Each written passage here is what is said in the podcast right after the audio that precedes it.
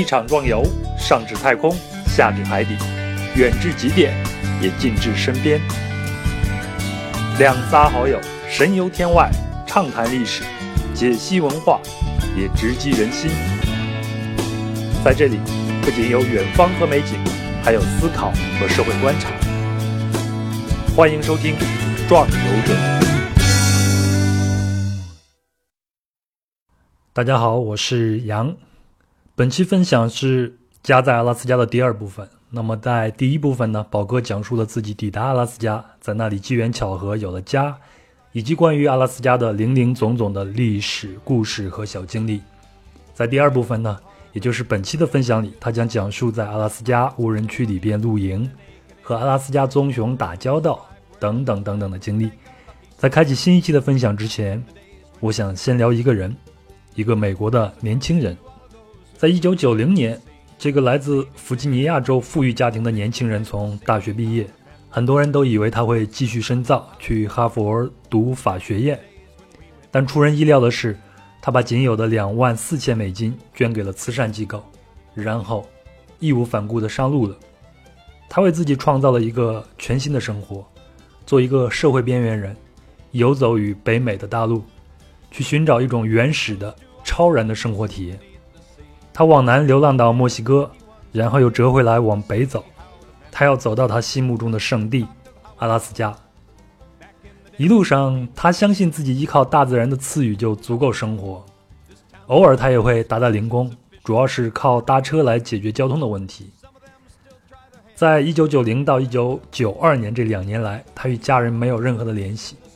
家人雇佣的私家侦探也查不出这个已经把所有身份都改掉的年轻人的踪迹。那么，在一九九二年的四月，这个年轻人走进了阿拉斯加的荒野。四个月后，几个猎人发现了他腐烂的尸体。如果他的故事没有人再追踪下去的话，你也许会和我以及当时的阿拉斯加本地的报纸一样，认为这是一个鲁莽的、没有脑子的作死的旅行者而已。但是，世界探险作家第一人乔恩·克拉考尔对这个年轻人做了详尽的调查。知道他叫克里斯·麦坎德里斯，在流浪时改名为亚历克斯。克拉考尔写成了一本书，叫《荒野生存》。一九九六年的某一天，著名演员和导演谢恩潘走到了洛杉矶的一家书店，立刻被《荒野生存》所吸引。他找到克拉考尔，一起重走了亚历克斯。我觉得在这里应该叫他亚历克斯，因为这是他自由意愿的一个抉择。然后他们一起重走了亚历克斯所走过的路，拜访了亚历克斯生前最后的栖居地——一辆被抛弃在荒野里的142路巴士车。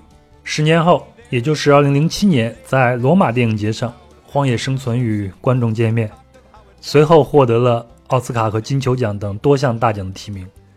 我自己是看了两遍这个电影，这两天终于把原著给看了。呃，我之所以看这本书，是因为。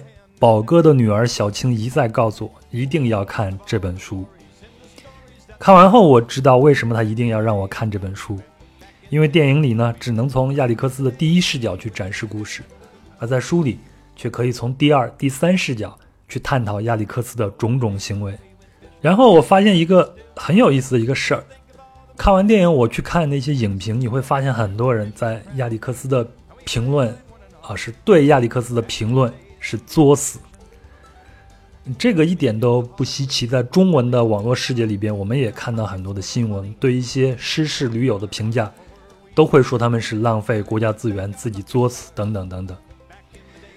呃，非常有意思的是呢，这本书的作者克拉考尔，他写的亚历克斯的故事，一九九三年一月在美国户外杂志发表，然后呢，几个月的时间里，杂志社收到的读者来信。创下了历史新高，在这些信里边表达了两种尖锐碰撞的观点。那有些读者呢就非常欣赏这个男孩的勇气和高尚的情操，而另一些读者则强烈谴责，说他是一个鲁莽的傻瓜，一个怪胎和一个死于傲慢和愚蠢的自恋狂，根本不值得媒体给予他广泛的关注。所以这也从一个侧面印证了世界人民都是一样的，不管是中国人还是美国人，大家在人性上都是相通的。有一部分人安于眼前的生活，那也有一部分人总是去做一些不一样的事儿。当然，我不排除有一部分的人只是为了追求名利或者追求刺激去做这样的事情。但是，你不能否认，这个世界上真的是有很多人愿意回归荒野，愿意去追寻人类最原始的本能。就像作者克拉考尔描述亚历克斯，当这个孩子最终走进阿拉斯加荒原的时候，他并没有天真的以为自己前往的是一个衣食无忧的桃花源，他真正想要寻找的。是冒险苦难和托尔斯泰式的自我放逐，而这些正是他在阿拉斯加日夜面对的东西。作者克拉考尔自己本身就是一个登山爱好者，在他二十岁的时候，他描述自己：“我年轻时固执、任性、自私、鲁莽，行为无常，常常惹父亲生气。”这一点呢，其实是和亚历克斯是一样的。然后克拉考尔又说：“我对身边具有权势的男性有着复杂的情愫。”一方面是难以遏制的愤怒，另一方面，则是情不自禁的取悦。如果有什么事情能捕获我天马行空的想象，我就会把我全部的热情投入到这件事情上去。从十七岁到二十岁，这件事情就是登山。所以他在书中描述了自己在山上独自待了二十天，最终登顶魔指峰的故事。他说：“我相信我的故事和亚历克斯的故事一样。”和寻死完全没有关系。在前几年，我跟一个户外的老哥聊天的时候，他问我最喜欢什么样的旅行。我说我最喜欢的是在城市或者乡村里和人聊一聊天。如果没有人的话呢，这趟旅行就没有什么意义。但是我自己并不喜欢徒步或者去荒野里边生活。然后这个老哥就笑了笑说：“你还是太年轻啊。”嘿嘿，四年过去了。呃，然后我发现我现在对荒野、对没有人的地方，有越来越浓厚的兴趣，总想去尝试一下。我也很想弄清楚是什么驱使我们会向往荒野。我觉得这个事情可以从很多角度去诠释。在亚历克斯的遗物里边，有他最喜欢的作家托尔斯泰的一本小说，叫《家庭幸福》。亚历克斯在这一段上画上了线。我想要跃动而非宁静的生活历程，我想要刺激和危险。为我的挚爱献出生命，我感到体内有许多能量在涌动，却无法在平静的生活中为他们找到出口。所以，你可以理解亚历克斯的行为是年轻人为无处安放的青春找到了一个出口。那美国作家普利策奖得主华莱士·斯特格纳写过一本书，叫做《生活在美国西部》。他在里边写道：“不可否认，旅行让我们快乐，它让我们的心灵。”从过往压抑规则和讨厌的责任中解脱出来，获得终极的自由，而这条路总是通往西方。从这句话呢，你也可以理解为，这是大部分对自由有向往的人都会去做、去渴望去做的一件事情。那么就是去旅行、去流浪。最重要的是去摆脱人和人之间的一切规则和责任。我觉得这也是人性之一。关于人和人呢，荒野生存里还有一个有趣的细节。那亚历克斯在南方遇到了一个八十岁的皮匠，皮匠没有后代，又很喜欢亚历克斯，就想收他为义子，让他安定下来。但亚历克斯执意要北上去阿拉斯加，因为对亚历克斯来说，他好容易才避开了人情、友情这些亲密的压迫，甩掉了由此带来的复杂的情感包袱。后来呢，在路上他还给皮匠写了一封信，其中写道。你认为快乐仅仅来自于人和人之间，那你就错了。上帝已经把快乐藏在我们身边，藏在我们遇见的每一件事当中。我们需要做的不过是鼓起勇气，抛弃我们自以为是的过去，并创造属于我们自己的新生活。那结果呢？是这个皮匠听从了亚历克斯的建议，把自己的东西收拾了下，在自己的车后头挂了一个拖车，在附近的一个沙漠里边生活了起来。虽然这个老皮匠最后再也没有见过亚历克斯，说起来还是蛮伤感的。同样的问题我也问过宝哥，也就是我们的分享人。宝哥我也介绍过了，六十四岁，在江湖中历尽千帆，所以他很直接的说：“我厌倦了江湖上的人和事儿，所以阿拉斯加或者北极适合没有贪欲的人，或者说是我这种贪欲已经过去的人。”所以我琢磨了一下我自己。呃，既没有亚历克斯那么决绝的行动力，也没有像宝哥这样没有了贪欲，只不过是在偶尔的旅行时，能够暂时摆脱一下压抑的规则和讨厌的责任。所以你看，我这种逃避型人格，是我对旅行有瘾的一个原因。但我为什么年龄越大，对大自然和旷野就产生了很强烈的向往呢？我个人的想法是：首先，我认为人生而孤独，即便你身边莺燕环绕、儿孙满堂，那这一路上呢，你也只是自己和自己相处、自己和自己玩的一个过程。我以前总是把快乐建立在外界事物上，这两年才慢慢意识到这是个问题，才开始学习自己和自己相处，然后整个人感觉好了很多。所以呢，大自然和旷野，在我的概念里，它就像一片孤独的实验场，能强制化的让人去预演自己和自己玩、自己和自己相处的过程。这对我来说有着莫大的吸引力。嗯，好了，说了这么多，肯定也不可避免还会有人说你是在装逼或者是作死，这不重要，重要的是我怎么去想。最后呢，我想再讲一个书中的故事。早在公元五六世纪呢。一些被称为“帕帕”的爱尔兰修道士就划着小船从爱尔兰西部海岸来到冰岛的东南岸，一个叫做帕波斯的小岛。他们的小船仅仅用牛皮和细柳条制成，然后他们就划着这些纤弱的小船穿过这个世界上最凶险的海域，而且他们茫然不知道前方等待他们的是什么。这些修道士是在拿生命冒险，而他们所追寻的既不是个人财富和荣耀。也不是为取悦他们的君王去发现新大陆，所以就像伟大的极地探险家和诺贝尔奖得主弗里乔夫·南森所说的那样，驱使这些非凡航行的只有一个简单的愿望，就是寻找一片孤单的尽头，让这些隐士们能够安静的生活，远离世俗的纷争和诱惑。公元九世纪，当第一批挪威人来到冰岛这片海域时，修道士们觉得这里太拥挤了。实际上，再拥挤也是人烟极其稀少，所以他们就再次登上小船，拿到拿起船桨，去往格陵兰岛。他们闯过风暴肆虐的大海，向着未知的西方义无反顾地划过去，就是为了他们精神的渴望。这渴望也许是现代人穷极想象也无法了解的。我想，这些修道士和亚历克斯这样的人肯定是不被大多数人理解的。但是你不能否认，我和你的精神边疆，也是由这些人一点点开拓出来的。好了，下面就让我们进入最后的边疆——阿拉斯加，继续听宝哥讲述他在那里的故事吧。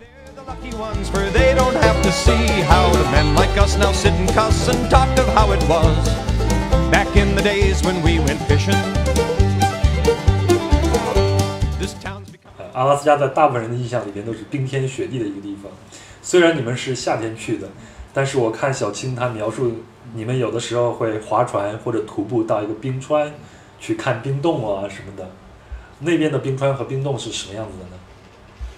其实吧，阿拉斯加的冰川和雪山冰洞是呃永久的，不是分春夏秋冬的，它冬夏天不化的，呃夏天可能局部地区有化。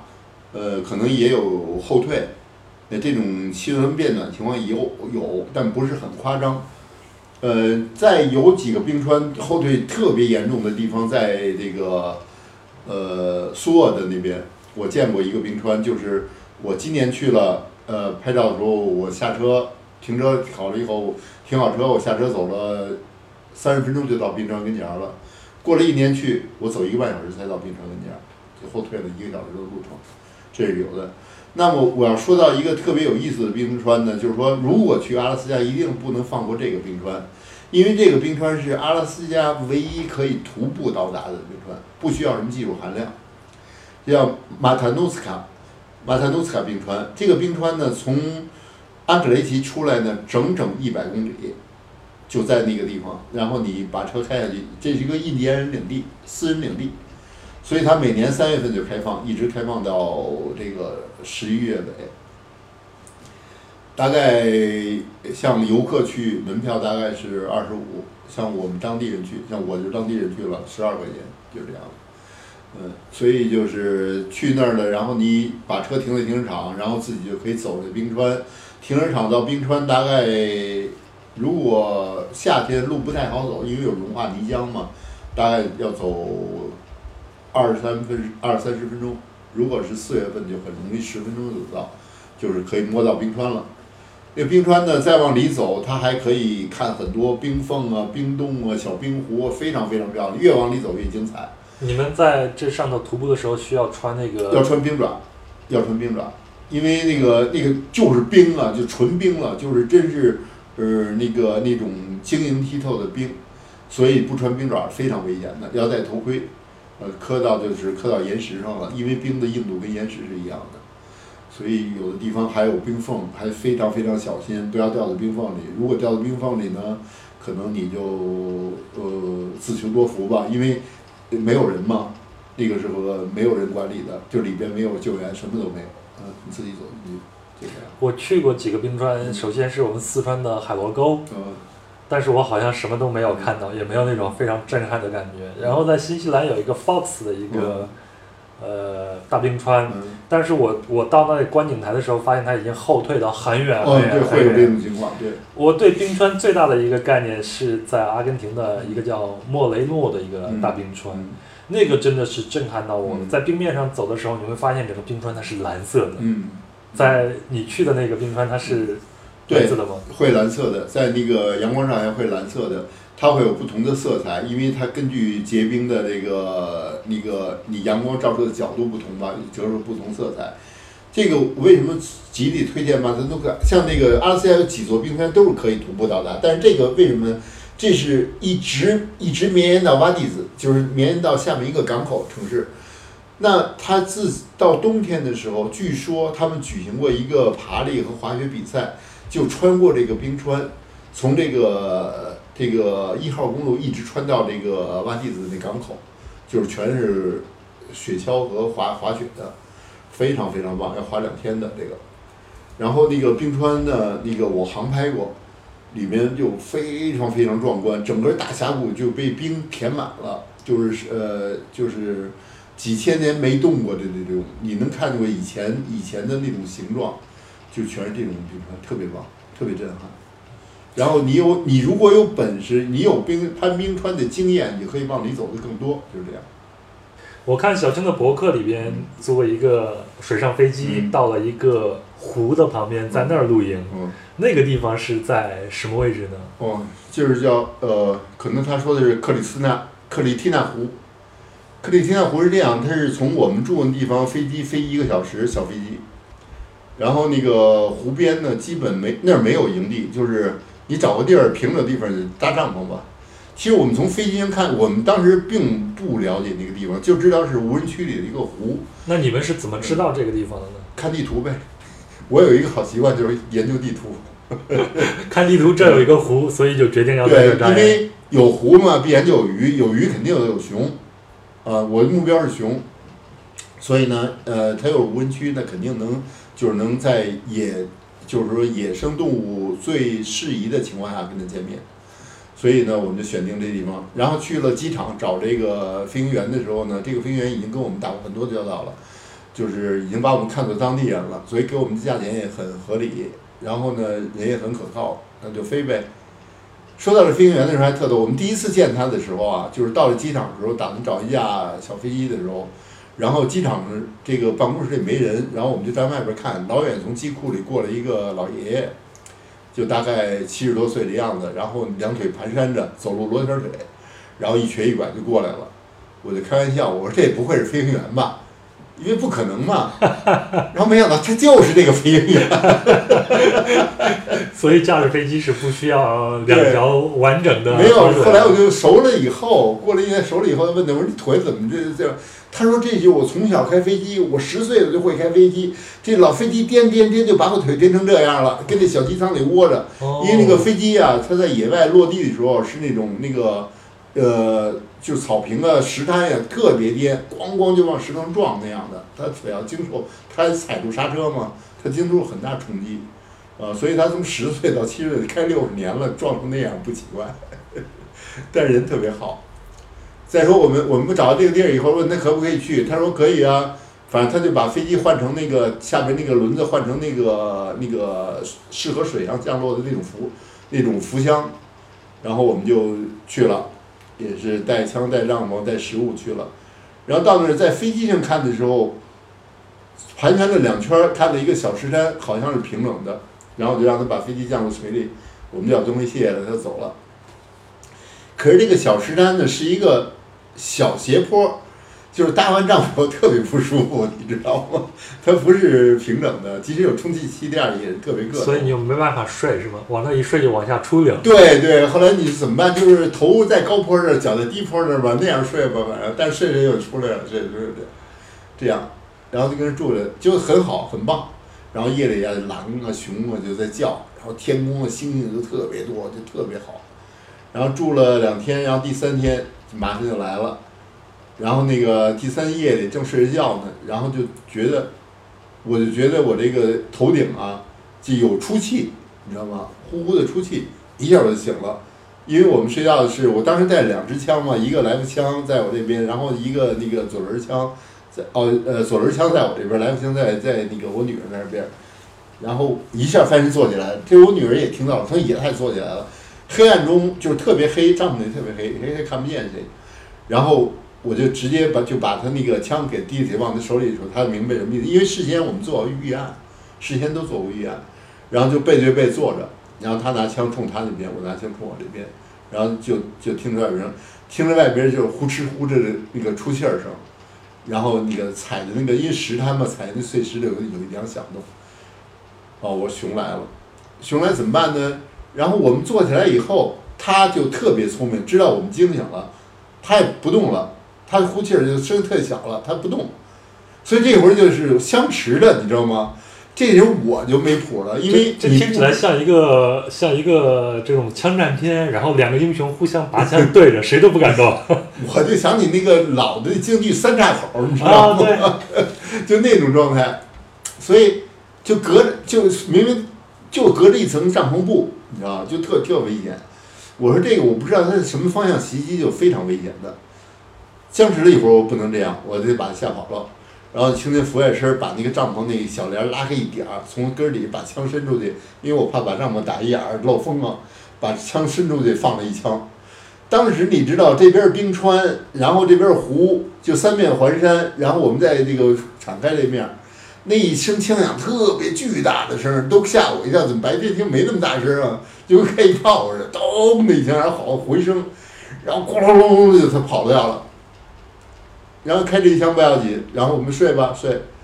开完这一枪，连着三天，夜里什么响动都没有了，也没有狼叫了，也没有熊叫了，什么叫声都没有了。坏了，我这一枪把所有东西野生动物吓跑了。当然了。所以你们确定那个就是一只熊，然后到你们为什么确定是熊呢？然后过几天，过了三年以后，过了几天，过了几天呢？我们那个天气很热嘛，中午没地儿去，那天也不想出去，就跟帐篷里看书。然后帐篷里就拉着一个蚊帐帘，因为那个帐篷是一个蚊帐帘，有一个布帘，就拉着蚊帐帘，布帘打开着。我们得先说一下阿拉斯加的蚊子是不是特别厉害？我人说阿拉斯加的蚊子大如鸟，这阿拉斯加是形容的嘛？就是它的蚊子凶恶到什么程度？就是它不像我们北方蚊子嗡嗡叫，它不叫的，直接冲过来就咬。就是说你看见蚊子，就是说它一个飞机俯冲下去就一口，就大黑蚊子特别厉害。而且我到了阿拉斯加才知道，蚊子是过冬的，不像我们认为从小受的教育是蚊子是冬天冻死了，零下三十度，不是对阿拉斯加人绝对是过冬的。为什么我知道？在营地春天四月份我们伐树，那松树嘛。我去伐树，因为四月份还没蚊子，去伐树，把树一伐倒，那树根里住住着很多很多蚊子，你知道吗？一一个冬天都没吃东西了，树刚一倒，油锯哐下去，跟着油锯声一停，那蚊子轰就下来了，身上顿时就到处开花，手一抹全是血，结果给我咬的扔下油锯就跑，然后回屋赶紧找出那个防蚊喷剂喷，然后各种喷药，各种喷药。呃，裹得严严实实才敢再出去，是吧？就这么厉害。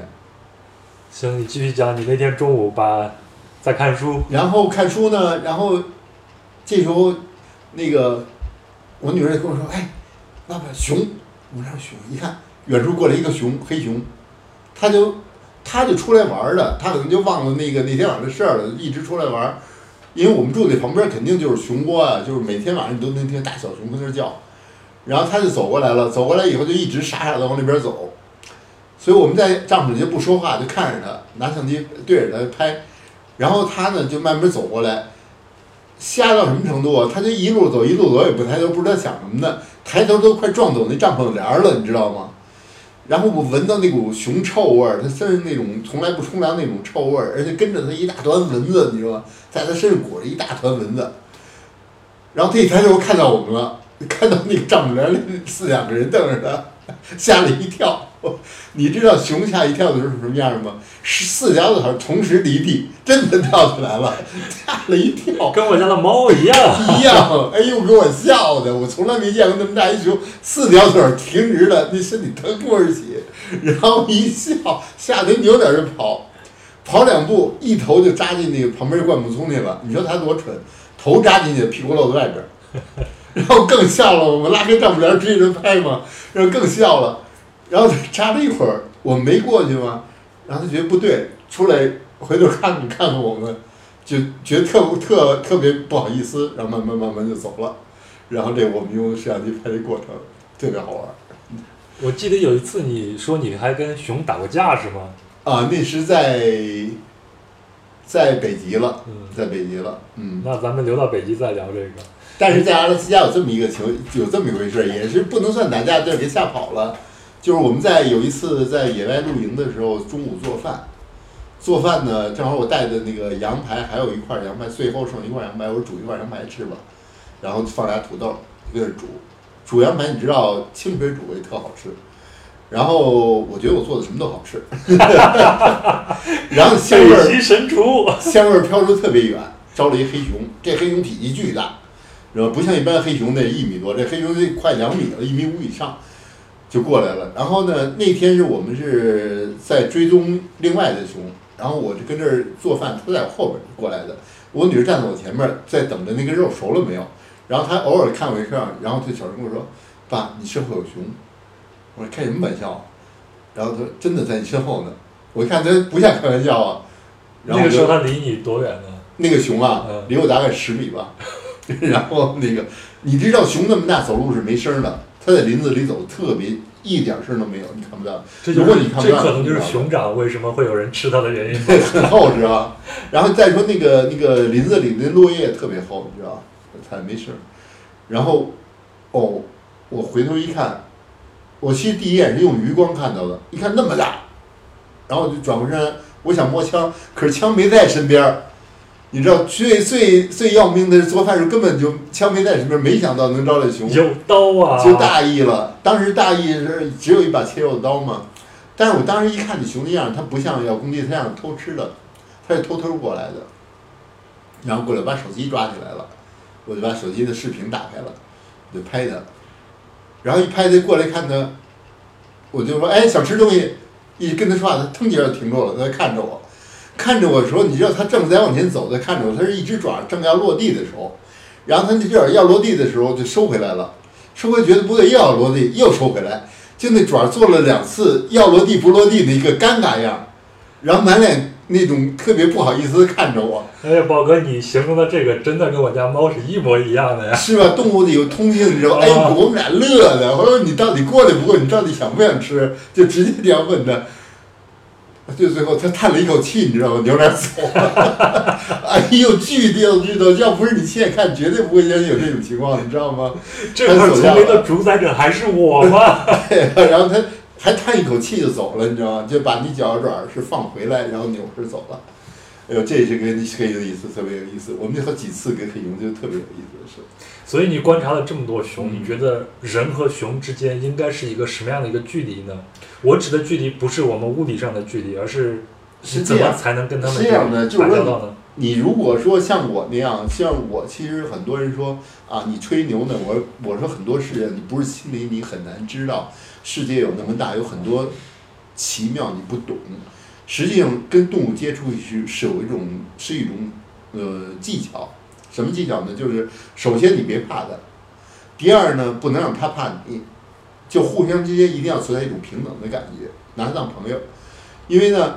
在野外呢，你在北美旅行，你知道国家公园的工作人员都会叮嘱你，呃，你离熊要保持一百米，不要看它的眼睛，要去防熊喷雾，要大声讲话，要把它吓跑。这个对于游客来说是正确的，但是作为独身旅行者是不正确的，因为独身旅行者你不能把它控制在一百米以外，因为他可能随时就出现，像刚才说做饭就在你身后，对吧？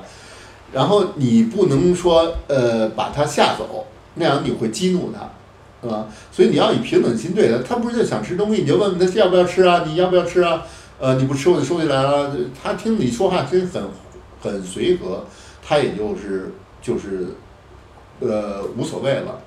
比如讲，我有一次跟熊最凶险、最凶险的经历，是我带了一个人去阿拉斯加的这个一个荒岛 Kodiak。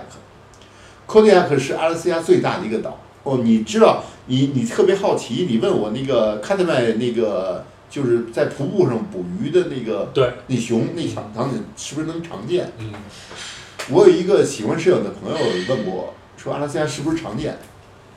我说这种情况有溪水的地方就可以见到，不是什么稀奇啊。那个地方是叫卡利沙克湾，对吧？对，喀特麦这个是有一个国家公园，嗯，是它那儿有一条河，有一个小瀑布，这河呢是有两个瀑布，一个其中那个比较出名是这比较大这瀑布，所以很多熊在那边到七月份去抓那个三文鱼吃。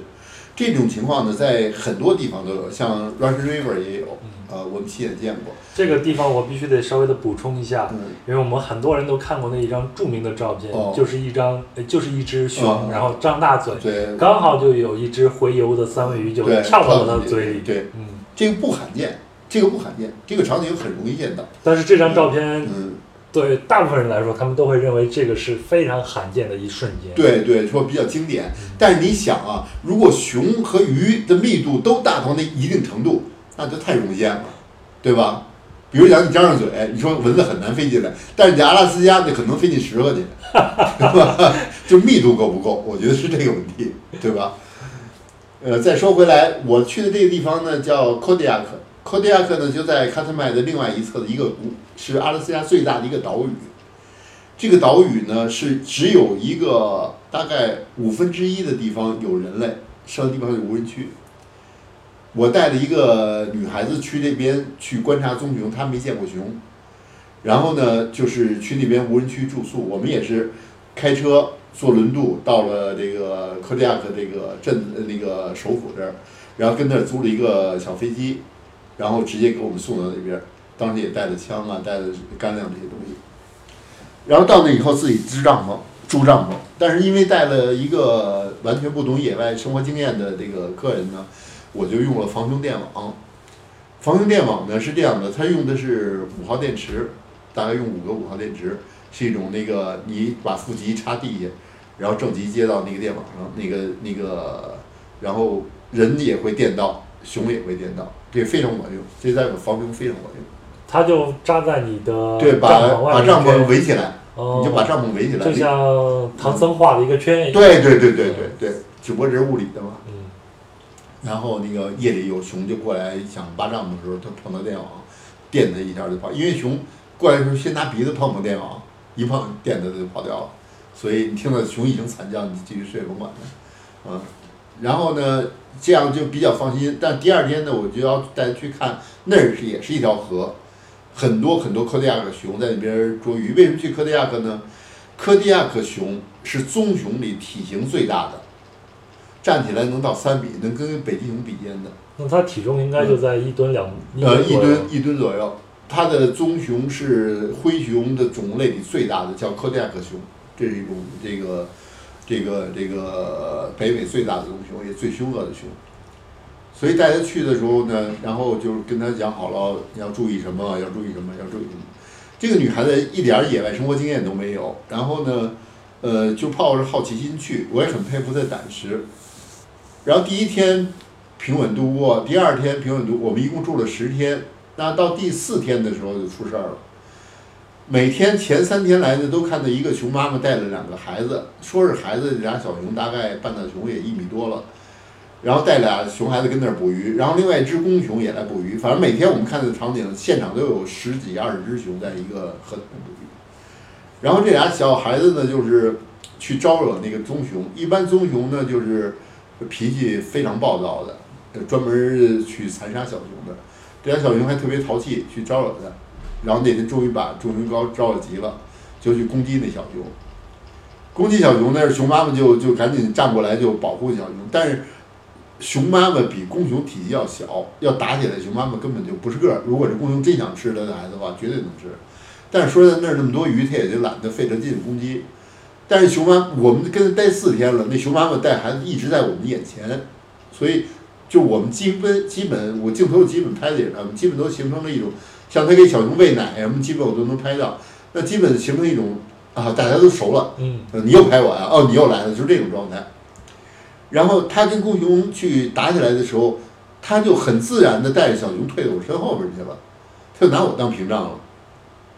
你知道，这时候公熊攻击过来的时候，我就站起来了，本来是坐在草地上拍照的，一下站起来了嘛。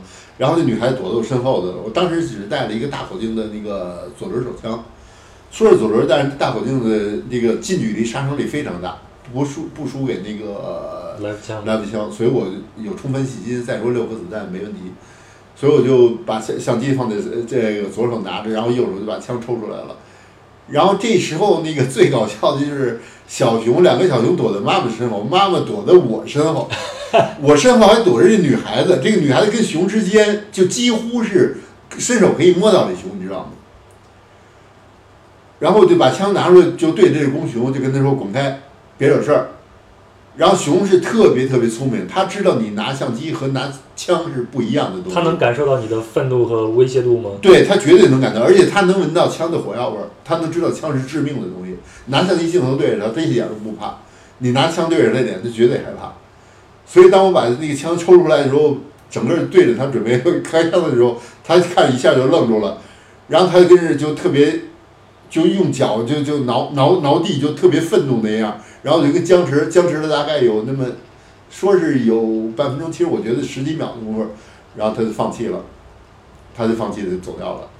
什么情况下你会做出决策？我要开这一枪？如果他做出攻击的表示，那我肯定要开枪，啊，因为在哈阿拉斯加法律是这样规定的，在非打猎季和你没有狩猎许可情况下，如果熊威胁到你的生命或者狼威胁到生命，你是可以开枪杀掉它的，法律是允许的，所以我可以可合理开枪的，可以杀死他的，嗯，这是毫无疑问的。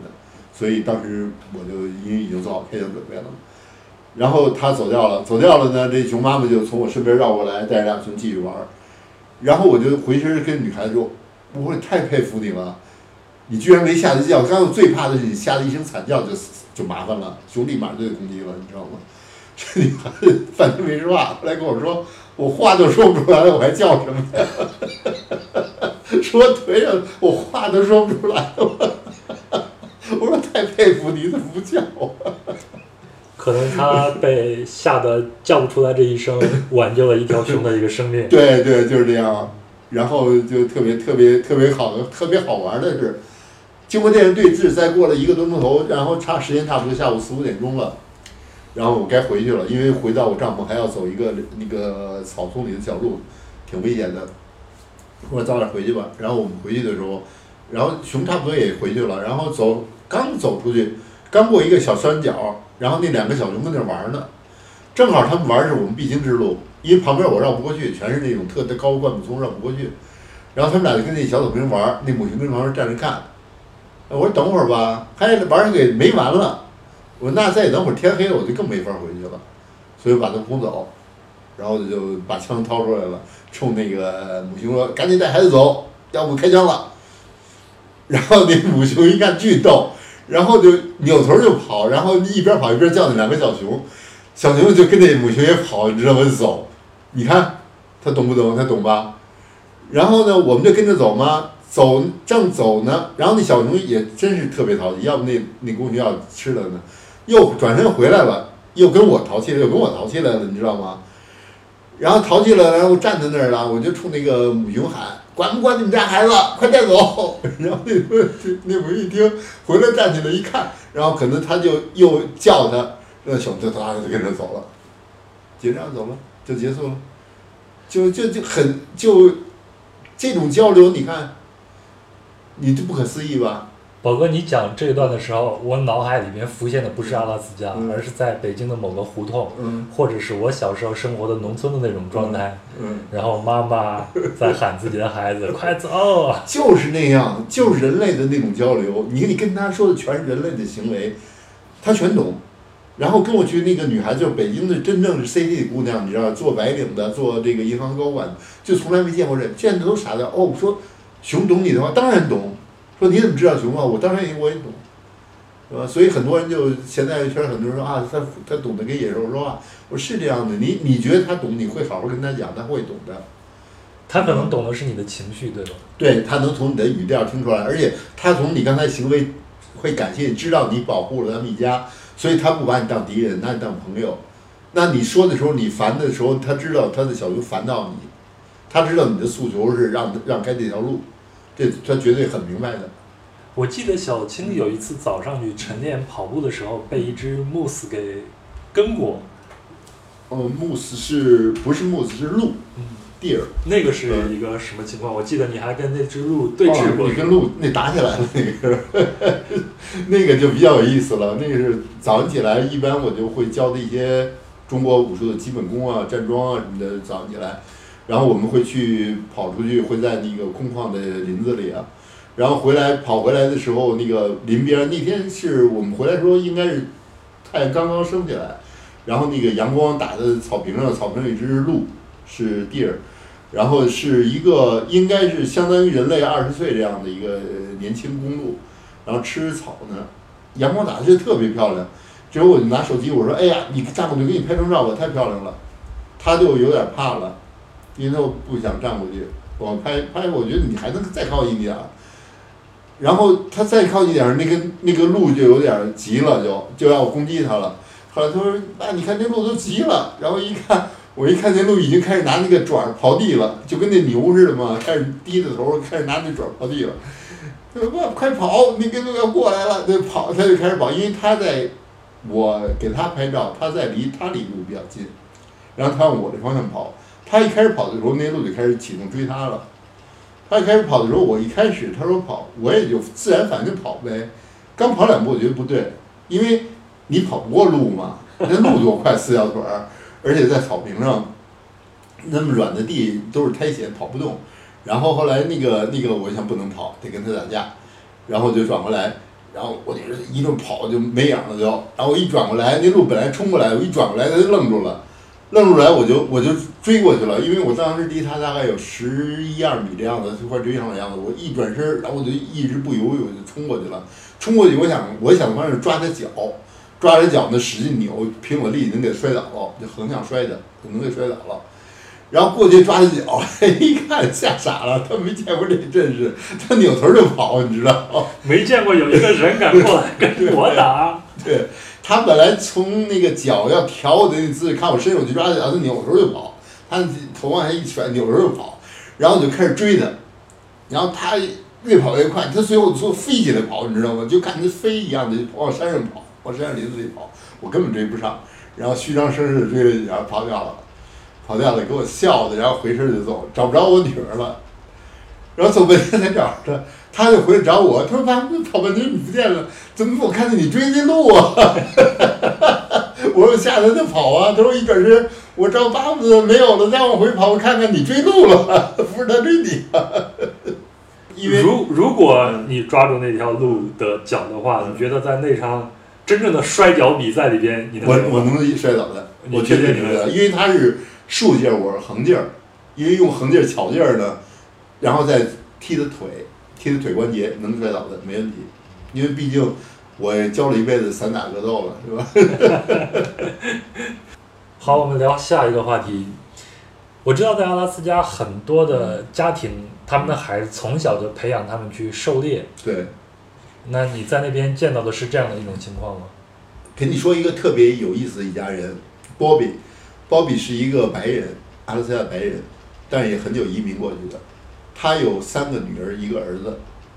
他这三个女儿啊，就是说，如果咱们这样，就是在以外国人美女的标准看，就是比好莱坞女星还漂亮。这三个女人，一个比一个漂亮。然后儿子呢，倒显得很很因为岁小是儿子，就显得比较文质。那时候我们看到他儿子的时候，才五六岁，还拿不动枪呢。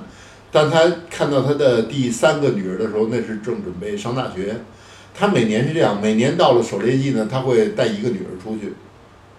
他有一条小船，在我们门口上船，所以跟他熟呢，是他把那个皮卡开到我们营地，放在那儿，皮卡上的船卸下来放进河里，然后他带着女儿就出去了，大概七天十天，住船就那小船，不是说那船有机械的，不是就是人划的那小船，然后住那有个睡袋就那样睡，大概七天十天打打到猎物为止，如果两天打到两天回来，七天打到七天回来就这样。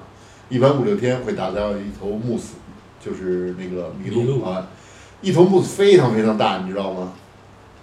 然后打到木死，然后在那儿把它解剖了，把肉拿回来，脚作为战利品拿回来，然后剩下的丢弃了，因为拿不动。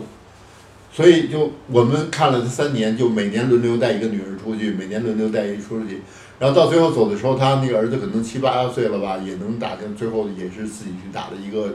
哦，打了一个熊，他的儿子去打了一个熊，就他们很小的孩子就开始像，呃，我们给孩子买玩具，他们还给孩子买枪，就是你经常看到那种六七岁的孩子拿着枪在那个，他一般的他那个荒郊野外的时候，可能是在镇子附近会有一个射击场，就山洼子里围起来的，立几个那个纸皮桶的靶子或者什么东西，村里的人都到那儿打枪去。为什么？我觉得他们就是因为。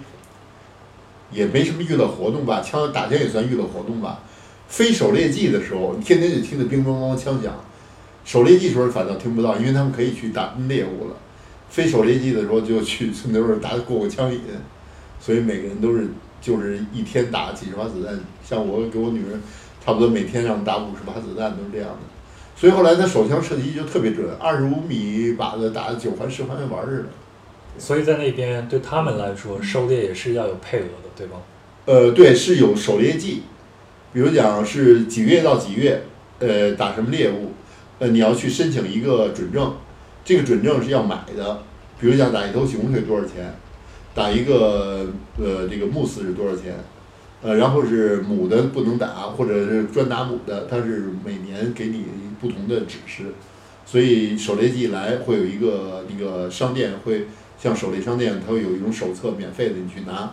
变成给你规划出来哪个区可以狩猎什么，多少钱是这样的。好，我我接下来这个问题呢，我可能啊，因为这个话题呢，大家不光是我们啊，包括在整个社会上，在整个公共媒体上，都有很多人去讨论，而且大家是没有一个定论的。嗯，但是我觉得我们避不开这个话题，一定要聊一聊，就是。你知道我们现在的科技发展已经是这样子了，现在文明也到了现在这样的一个程度。那么狩猎这种行为到底还有没有必要？你像前头我们讲那些熊妈妈带着自己的孩子，它真的很可爱。但是如果发生危险了，你可能就是要不可避免的就要向它去开枪，或者特别是像这种没有危险，但是你去狩猎把它给杀死的这种行为，你觉得有没有这种必要呢？其实这个话题啊是呃比较广泛，尤其是在我们。亚洲或者我们中国来说吧，因为我们是农耕民族，不理解狩猎民族就是游牧民族的文化。狩猎是一种文化，是人跟大自然的一种交流。嗯，不要把它单纯纯看成是杀戮，因为现在现在的狩猎，比如讲北美地区，我现在呃不说南非啊、北非，不说这种地方，因为我不是很熟。我说北美地区，北美地区有严格的法律规定。比如讲，你从几月到几月可以狩猎什么动物？今年给你的指示是狩猎只能狩猎公的，或者只能狩猎母的，它是经过一定科学计算的。它是每年有专门的这个政府有专门的组织去计算这个地区哪种的野外动物超过了可以容纳的数量，会对人类和对于食物链下游的动物造成危害，所以你可以去捕杀的，是以这个为定义的。所以才存在的一个就是，呃，野兽也能健康成长，又不侵犯人的领地，人跟野野兽可以和睦相处。其中的杀戮是极少部分、极少部分的。我说的这种，哪怕是阿拉斯加，哪怕北极，你看见大规模的那种杀戮，说实在的，那个杀戮的数目都是很小很小的，相比动物的繁殖数来来说。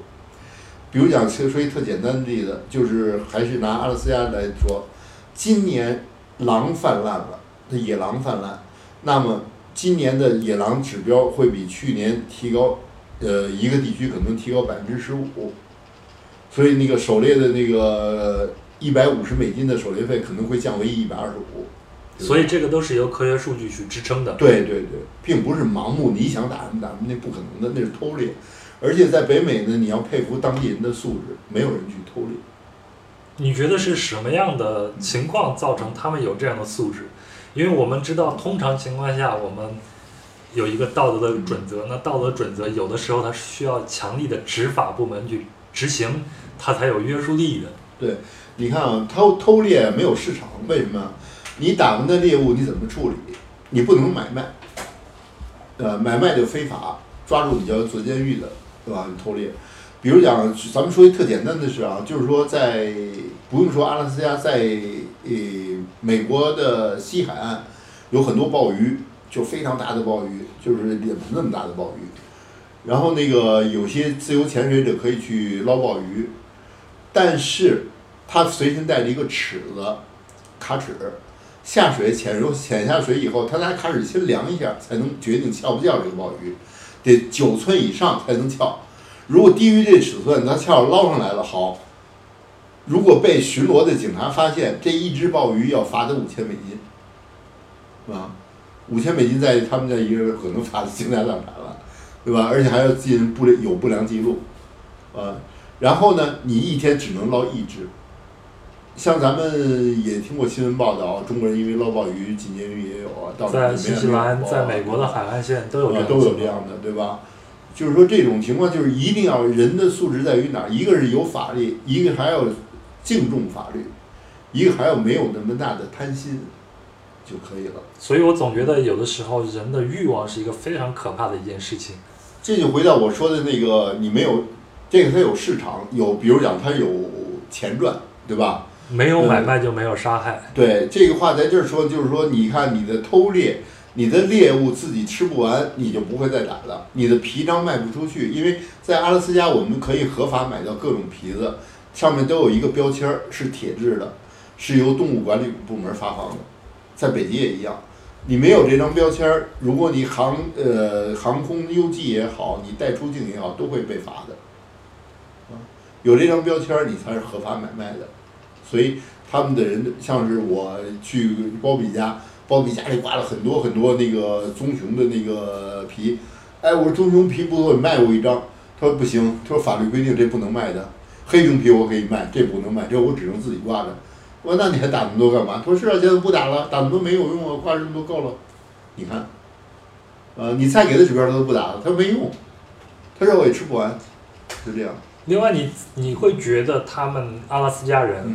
或者他们那边的 local 会不会对他们的大自然存在一种很深的敬畏感？会，以及他们非常清楚自己在这个食物链里边，或者说在大自然里边是处于一个什么位置的？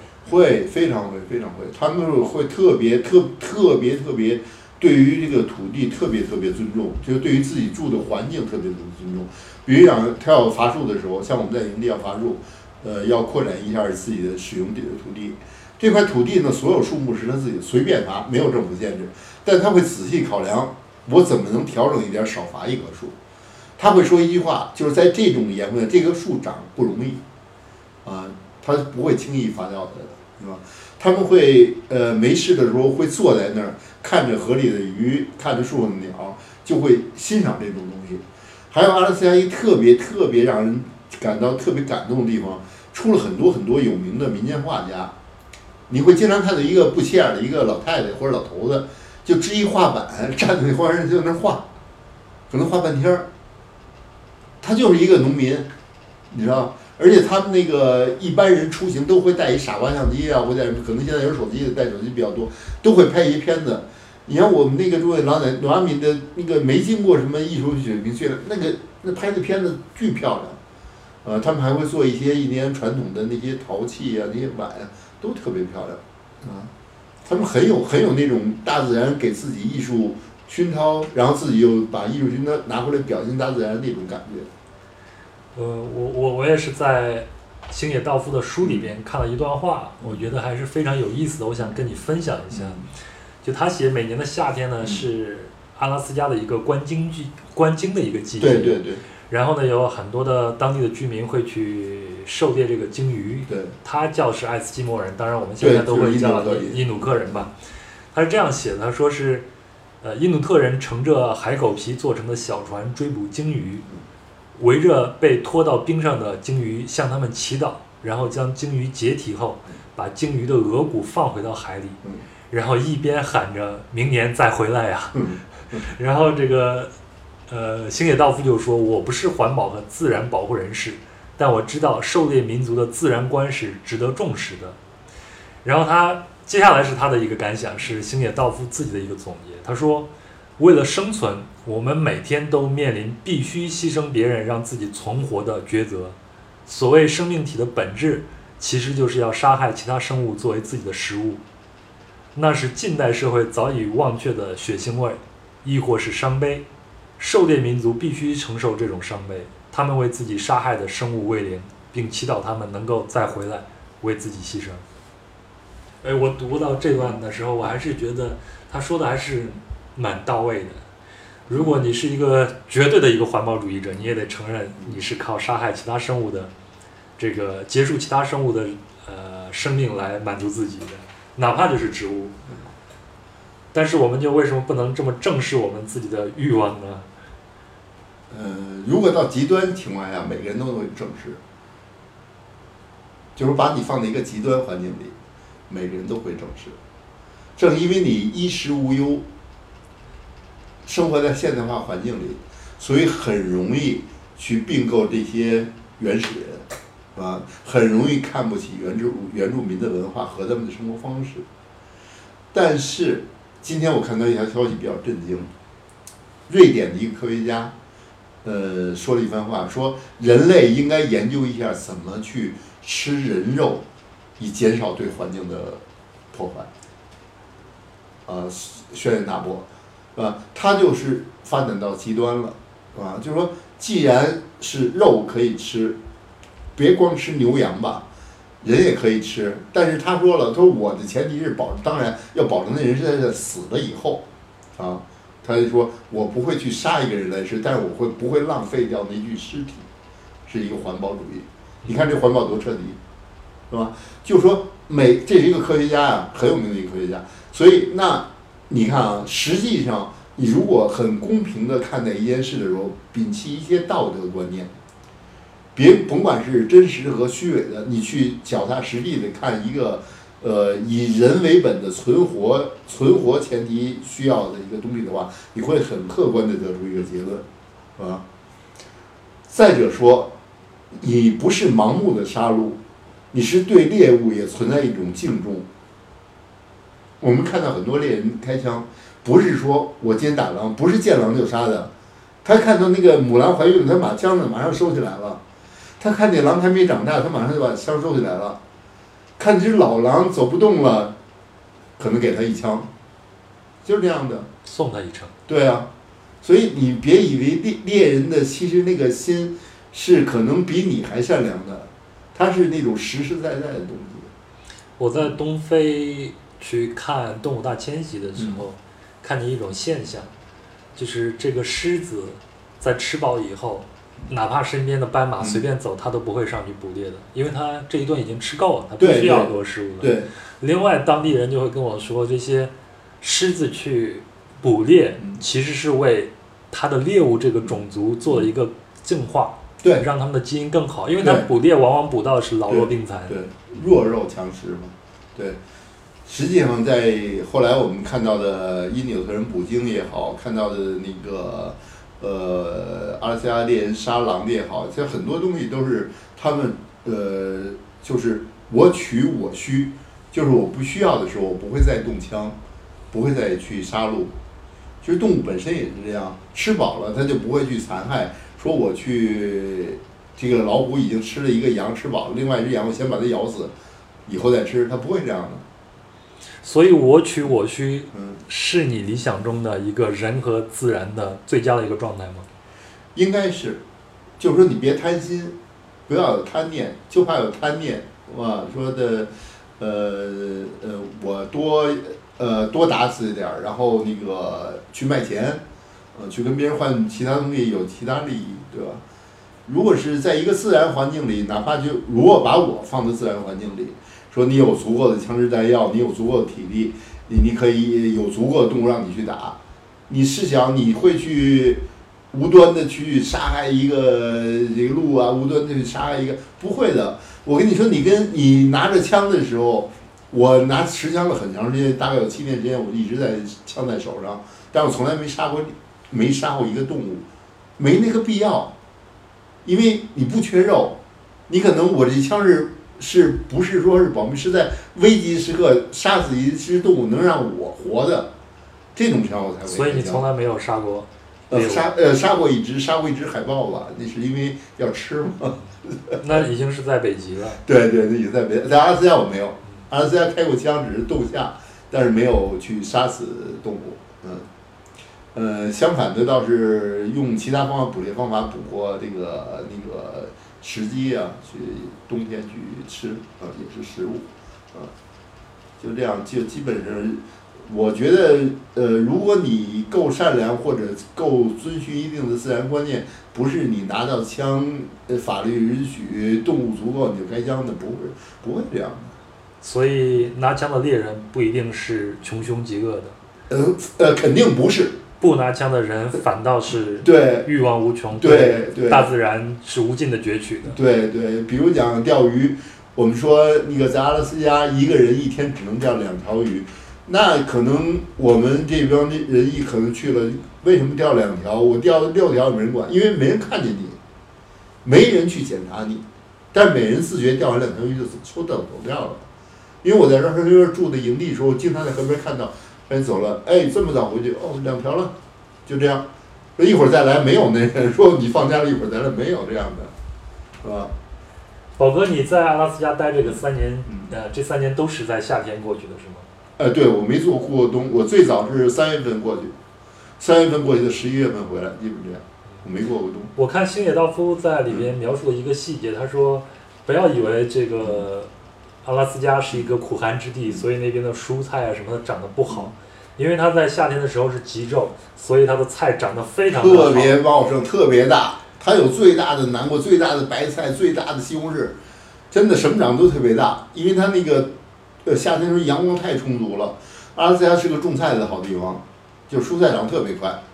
你这你这在阿拉斯加有一天四月份的时候，四月尾的时候，有一天我是工作完了跟着坐着。没事儿啊，跟那坐着看着，就看这些发呆嘛。我突然发现一个小草在我眼前的一个石缝里长出来，我盯着它看，能看到它长的样子，你知道吗？它能看着往上长，很奇怪吧？太棒了，你知道吗？我见到这种现象只有雨后春笋，呃，只有那个家里种的竹子笋，然后再一场春下，然后它会慢慢往上长。对，我看到就坐那儿一个小时，那个草从捅破土可以长到两寸高，你说？这种情况太你在别处看不到的，所以就给人家很大哇，能看到一个生命是这么长出来的，所以你在那也不会说一个草平白无故就拔掉的，不会的。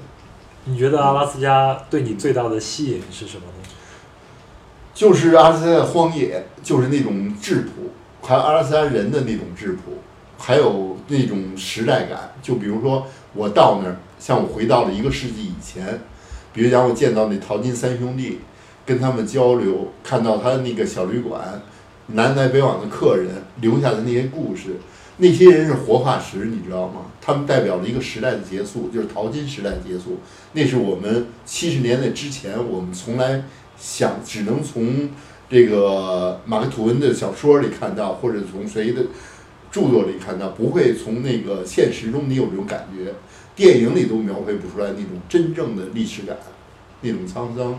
那种颤巍的老人，那种浑身病痛又不不肯走的人，他们不肯走，不肯回去温暖的南方，不肯回去。我们有一个假设，如果让你在阿拉斯加永远的生活下去，你愿意吗？当然愿意，巴不得。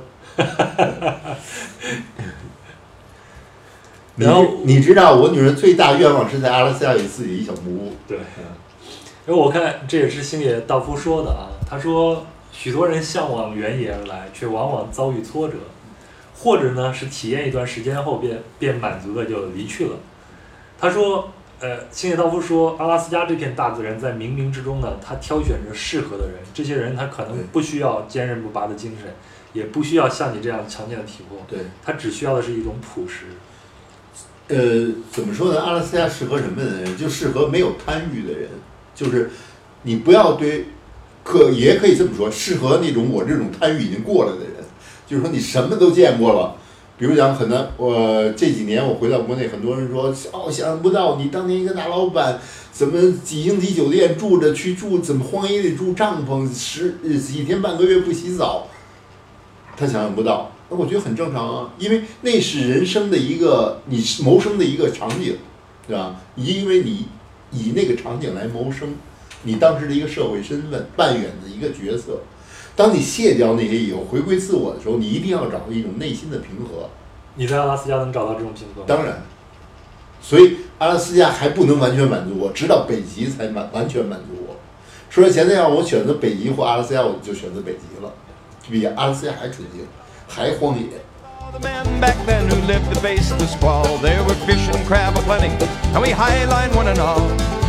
back in the days when we went fishing when we hit 如果我是一个普通的一个游客，我也没有太多野外生存的这个经验。我去阿拉斯加旅行的话，你会有什么样的一个提醒呢？或者我应该准备一些什么？如果是游客去阿拉斯加的话呢，第一就是说，呃，一些野外生存的条件，比如说防蚊液必须要有，这蚊子可比熊厉害，对吧？防蚊液要有，然后那个尽量不要去那种无人区，如果非去不可呢，那你就要做一些有防熊喷剂啊，或者也，因为可能用枪不方便啊，或者怎么样，你就有防防防熊喷剂。然后呢，就是说，如果见到熊，呃，是千万不要惊慌，就偶尔相遇，你就站那儿，不要盯着它眼睛看，啊、不要做出挑衅的姿态。它看看你，他也就走了，他也不会攻击你，不会主动攻击你。装死的那个方法管用吗？千万千万不要装死。我们在阿拉斯加最后一年有三个中国游客因为装死，一个女生被咬成重伤，你知道？这三个游客呢，就是听从了小时候听着中国咱们这边的讲故事，说遇到熊要装死，受这种误导。这个阿拉斯加电视台和报纸都有报道的。他们去了一个我们熟悉的国家公园，这个公园是有熊的。他们去到以后也见了熊，见了熊以后呢，他们见到熊就说快跑，然后跑熊追过来跑不过来，然后就说装死。两个男生跟那女生躺地装死了，然后熊啊，他们不明白的是，熊是吃死尸的，所以你死了正好它紧紧的好奇，哎，不用咬我你就死了，那正好吃吧。他过来就扒拉，就扒拉这女的，扒拉这女的呢，这女的就动了，一扒拉她害怕就动了，哦，熊一看你没死啊，就开始撕巴这女的。这个女的就开始就惨叫嘛，这俩男的一看装死装不了了，就起来就开始拿石头砸这熊，最后把熊砸跑了，把熊砸跑了，这女孩子重伤，两个男孩子轻伤，就是装熊的一个惨痛代价，就是装死的一惨痛代价。说千万千万别装死。所以如果没有野外生存经验的话，最好雇一个比较好的向导对。呃，如果是你非要去无人区，我建议最好是有向导，带枪的向导，啊，这是一个。再一个就是说，你就是如果跟熊偶遇，你就千万千万不要惹急了它。如果是小熊啊，还有一件事发生在这个也是在阿拉斯加，也是中国游客干的事。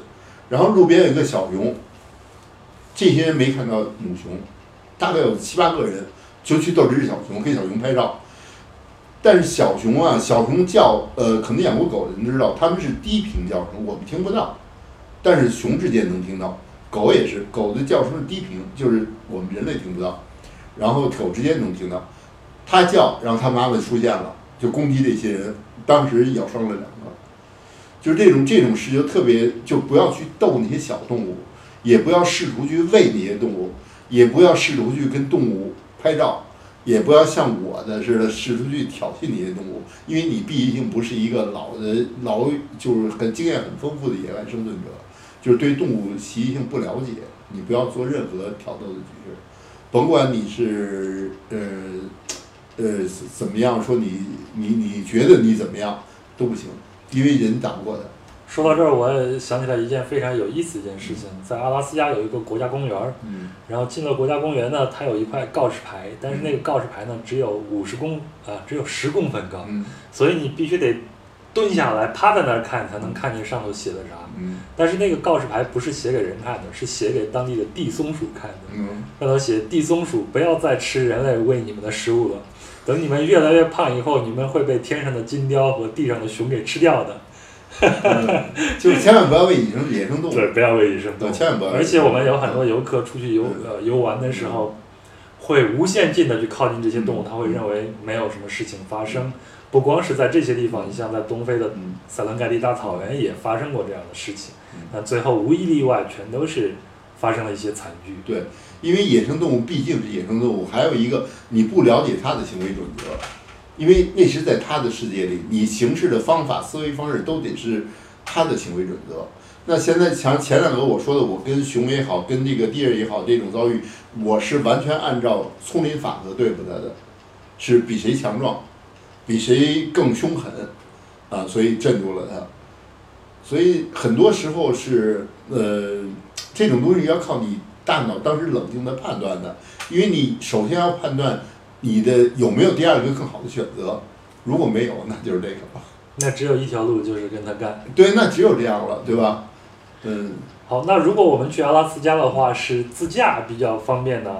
啊，必须自驾，必须自驾，因为在阿拉斯加，如果你不自己开车，那你很难到达那些呃，还不建议开房车，因为开房车你不能离开公路很远，就呃不能享受呃更多的自然景象，就这样的。那如果我也不太擅长在野外搭帐篷，嗯。或者我不喜欢在野外搭帐篷睡觉的话，那在那边住车里啊，住车里，或者是像你们家那样的呃营地，对，它也是很很常见的，是吗？这非常常见。阿拉斯加的野营的呃设施啊，营地设施啊，非常非常。你只要沿着公路开，一定能找到这样的旅馆。对，即使找不到，你就在路边随便停车，就是停在一个比较安全的地带，你就睡一宿没关系的。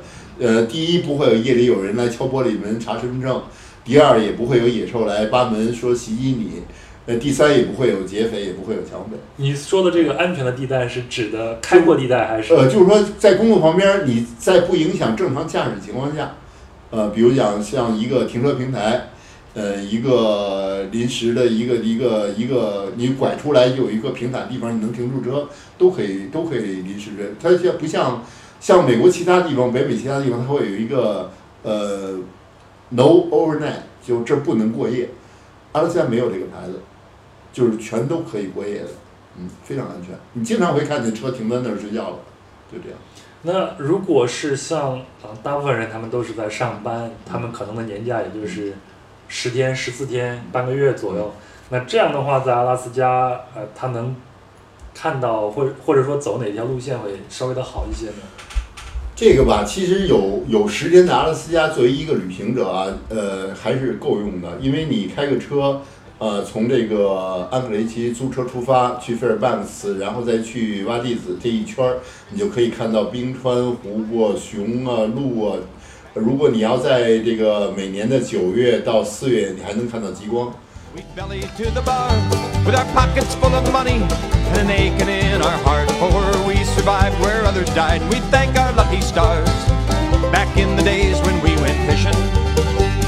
Here's a toast to all of those who sleep beneath. 以上就是关于阿拉斯加的分享内容。那么接下来我还会邀请宝哥继续给我们讲述他在北极生活五年的一些故事。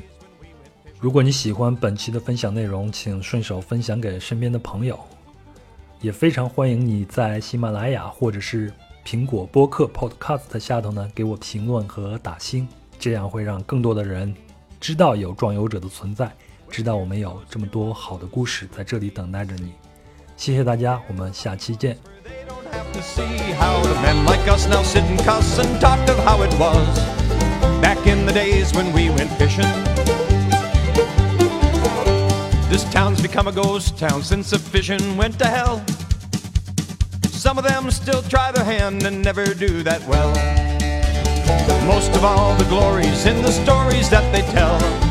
Back in the days when we went, back in the days when we